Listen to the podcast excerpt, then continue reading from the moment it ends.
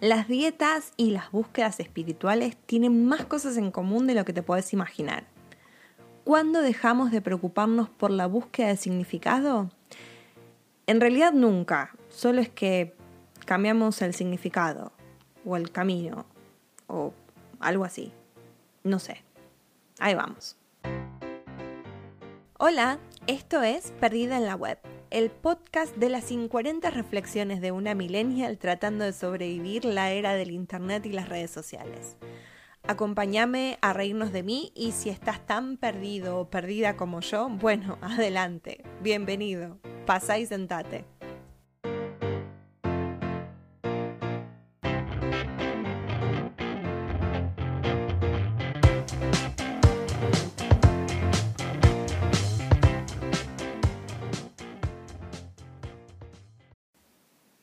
El camino verdadero. Bueno, a ver, imagínate esta situación. Mesa con amigos, tomando algo, haciendo sobremesa, etc. Te pones al día con los chismes, con lo que le pasó a fulanito o a menganita y qué se puso, qué se dejó de poner, etc. Y por alguna razón sabes lo que se viene, sabes que toda esta conversación va a desembocar en un debate filosófico existencial. Y es que todos los que están ahí, todos los presentes, saben el verdadero camino. Todos han sido iluminados y cada una de las personas en la mesa ha encontrado la verdad.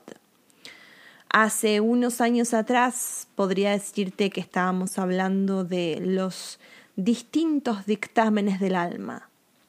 Sin embargo, hoy las discusiones son más contemporáneas, pero por eso no menos edificantes. ¿Es política? te preguntarás. Pues no, mi ciela.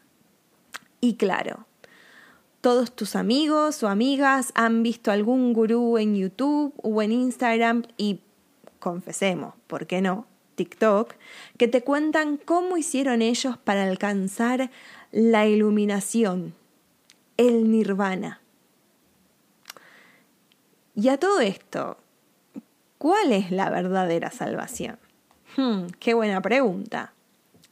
A ver, para que se entienda, a lo que voy es que no necesariamente hablo de religión en sí, sino más bien de mm, conceptos espirituales. Porque aunque no seas una persona religiosa, en algún momento te hiciste preguntas existenciales. Especialmente cuando estabas lavando los platos y pensaste, ¿por qué a mí? Con esto quiero decir que en algún momento todos tuvimos cuestionamientos del espíritu. Ante estos cuestionamientos eran buscar el significado de la vida, alcanzar el bienestar emocional y saber que nuestra alma se iba a encontrar en paz después de la muerte.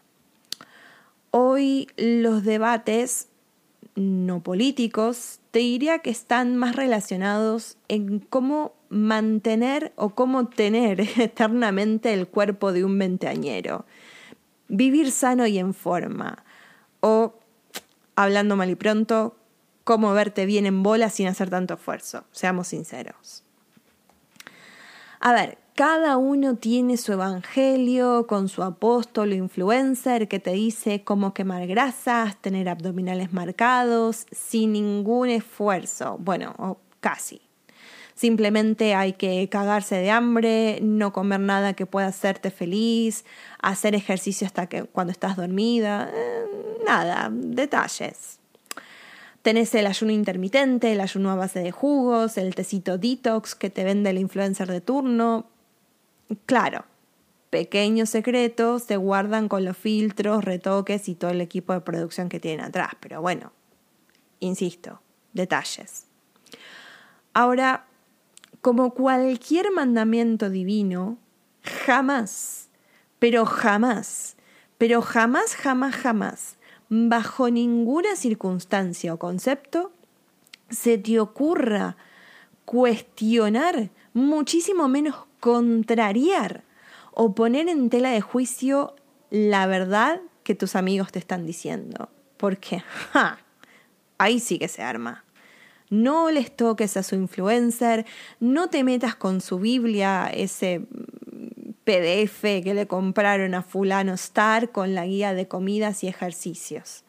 Porque sí, esto no solamente habla ni de comida ni de ejercicio, sino de todo el estilo de vida y las cosas que tenés que hacer, etc. Pero bueno, ya vamos a llegar. No sé ustedes, pero a mí la verdad todo esto me agota.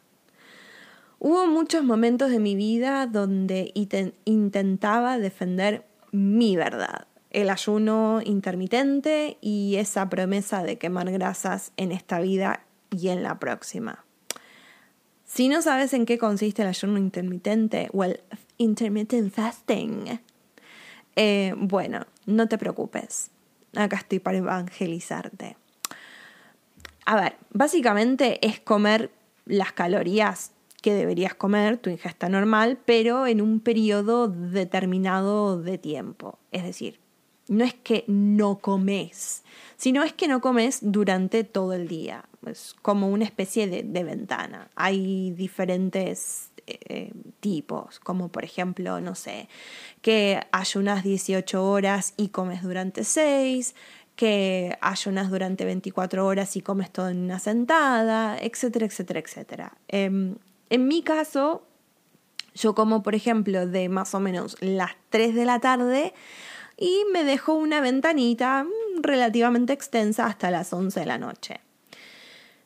Porque es lo que va con mi ritmo de vida y, y es lo que a mí me funcionó. Ahora, algo que he aprendido en estos años y lamentablemente por las malas es que no puedo ni mencionar esto ni el tipo de régimen porque me lleva a no discutir, pero es como que ya sé, ya me los veo venir y ya tengo grabados en la cabeza los audios de cuando menciono esto a otras personas. Ay, pero no te cagas de hambre. No, no me cago de hambre. Ay, yo no podría. Sí, bueno, ya, a ver, no es para todos ay no, pero atrasar el desayuno o saltárselo es malo. No, no necesariamente es malo. A ver, incontable números de veces me tuve que fumar el, pero no es bueno no desayunar. Bueno, querida, ¿sabes qué? Desde chiquita nunca fui de comer apenas me levanto. Cada organismo es un mundo. Yo me acuerdo que eh, mi mamá o mi abuela me corrían alrededor de la mesa para que tome el bendito café con leche y a mí se me revolvía el estómago, no era lo mío. Y, a ver, ni hablar de, pero tenés que comer seis veces al día porque... A ver, no hago esto porque es un mandato enviado del cielo. Simplemente es algo que a mí me ayuda a tener una disciplina, porque si no fuera por esto estaría comiendo todo el puto día, porque en mi caso, cuando no tengo nada mejor que hacer y me aburro, como porque pienso que tengo hambre y así tengo como una especie más de disciplina. Y además, mm, de todas maneras, es cómo funciona mi cuerpo, así. Así que lo fui adaptando. Ah, pero en fin, bueno, todo esto lleva a discusiones de mesa y entonces ah, tenés las, las discusiones de los intercambios acalorados con esos expertos de ocasión sobre cuál es el mejor camino. Y ahí tenés, fulano. Tenés que dejar los carbohidratos. Vengano. No, pero todos los hidratos eh, está mal dejarlos porque después no tenés energía para hacer deporte. Menganita. No, tenés que comer más proteínas. Hacete esos batidos que vienen de proteína y que los hice y que son espantosos y que son intomables.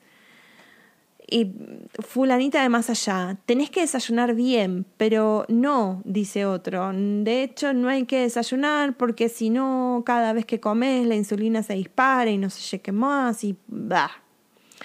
Y nos falta el o la que te quiere vender, tenés que hacer detox con jugos de acelga, rábano y el sorete de un sherpa de los Himalayas. A ver, gente, dejémonos de hinchar las pelotas. Me agotan estas discusiones. Antes participaba y quedaba extenuada. Ahora ya me callo la boca y asiento como cuando discuten de política, ¿viste? Creo que es lo mejor.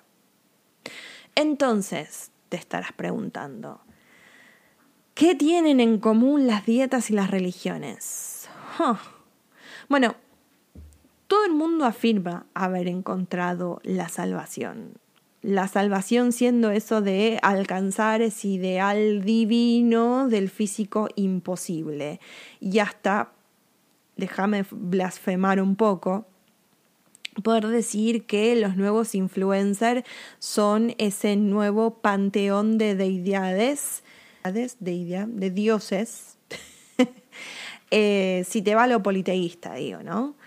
Em, hace un tiempo atrás, y por qué no hasta ahora, la gente veía la vida de estos dioses o santos como un ejemplo, como una guía de vida a seguir. Lamentablemente estos ejemplos han sido reemplazados por gente con acceso a redes sociales y seguidores y eso no acredita absolutamente nada. Yo tengo acceso a redes sociales y seguidores, así que no soy buena referencia de nada. En fin, a todo esto estarás pensando, bueno, pero en realidad la gran diferencia entre dietas y religiones que en definitiva hay disciplinas científicas que se dedican a estudiar esto, como la nutrición. Es decir, que la religión es una cuestión de fe, mientras que la, la nutrición hay una ciencia detrás de esto. Sí, ok, pero no te olvides que, que tenga un aval científico para unos no necesariamente es aceptado por otros. Si no, ¿qué me decís de las vacunas?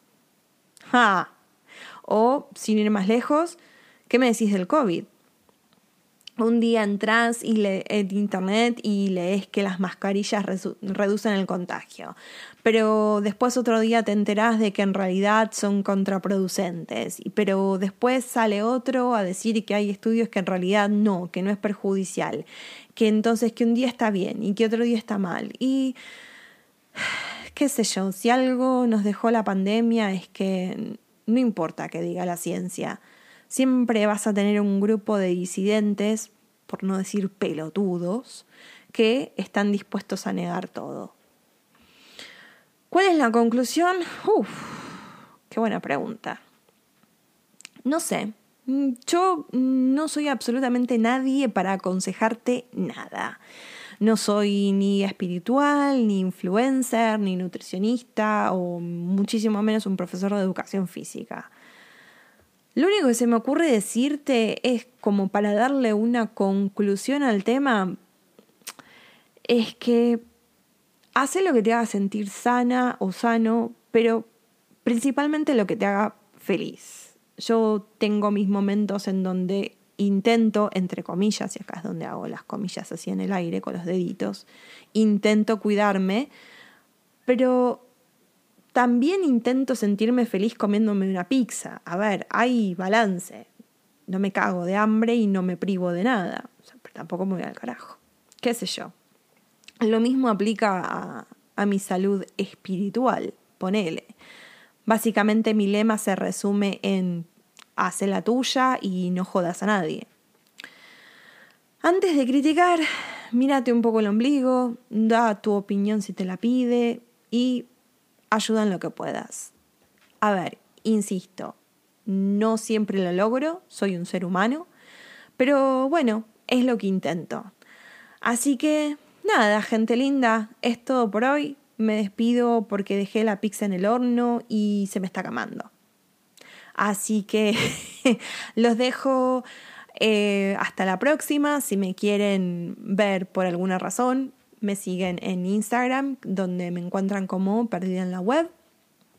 Me mm, pueden encontrar en Twitter, donde tuiteo absolutamente todo lo que se me pasa por la cabeza, así que no sé también si lo recomiendo, pero bueno, allá vos. Y em, no se olviden de suscribirse, porque mm, si por alguna razón les gustó esto, así pueden seguir recibiendo más episodios. Y déjenme un comentario, en lo posible positivo, por favor. Si no tienen nada bueno que decir, no lo digan no acepto bien la, crítica, aunque sea constructiva. Así que bueno, nada, nos vemos en la próxima y adiós. Eso.